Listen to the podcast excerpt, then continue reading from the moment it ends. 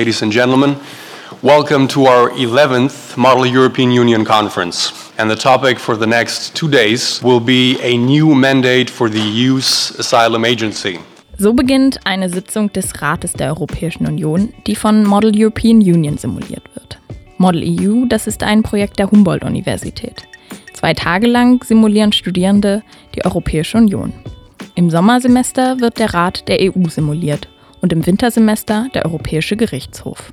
Wer keine europarechtlichen Vorkenntnisse hat, ist vermutlich in der Simulation des Rates besser aufgehoben, weil es da eher politischer ausgerichtet ist. Bei der Simulation des EuGH sollte man Kenntnisse im Europarecht mitbringen, sagt Enrico Peuker. Er ist wissenschaftlicher Rat am Lehrstuhl für öffentliches Recht und Europarecht der HU. Seit dem Sommersemester 2016 ist er einer der Organisatoren von Model EU.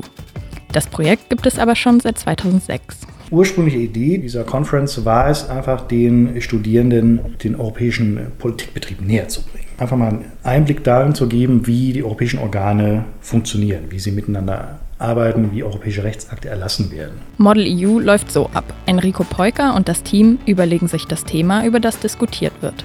Im Sommersemester 2016 ging es um Asylrecht. Im Juni wird es um die digitale Grundrechtscharta gehen. Dann entscheidet man sich, ob man einen Mitgliedstaat vertreten oder Teil des Präsidiums sein möchte. Außerdem gibt es ein Presseteam, das Videos macht. There are societies in Europe that aren't able to take in masses of people who have nothing in common with their culture. As a representative of the Polish people, it's, it's not a question of facilities, it's a question of culture. And there's a culture coming to Europe we cannot handle. In jedem Semester können Studierende der Rechtswissenschaften, Politikwissenschaften und verwandter Disziplinen der Berliner Universitäten HU und FU teilnehmen. Herzlich eingeladen sind immer auch ausländische Studierende. Kultureller Austausch ist also auch ein Teil von Model EU. Und das kann Europabegeisterung durchaus wecken. Aber das ist nicht das erste Ziel von Model EU. Das, was wir leisten wollen und auch leisten können, ist eben ein vertieftes Verständnis der europäischen Prozesse zu vermitteln. Und darauf kann sich dann eine Begeisterung für Europa stützen.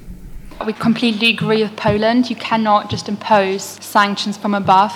And during the recent month, there has been an increase in the right wing movement within the EU, and we think that just imposing measurements on member states will not help that situation. Die Studierenden dürfen sich selbst aussuchen, welches Land sie bei der Simulation vertreten möchten. Aber sie müssen dann auch die Meinung des Landes zum vorgegebenen Thema recherchieren und vertreten. Martin Wapenhand studiert Jura an der HU und hilft Enrico Polka bei der Organisation von Model EU. Bei der Simulation im Sommersemester 2015 zur Ukraine-Krise hat er selbst teilgenommen. Er weiß also, wie es ist, wenn man im Rat der EU eine andere Meinung vertreten muss als die eigene.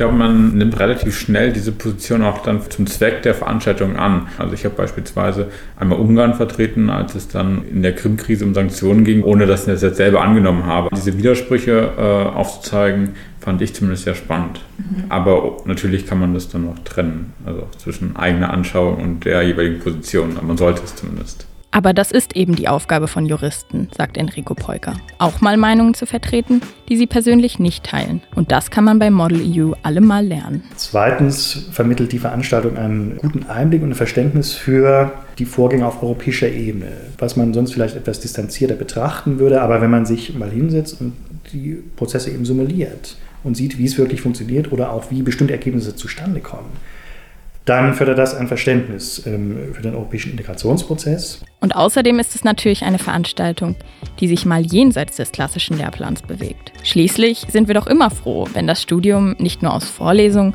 und Referaten besteht.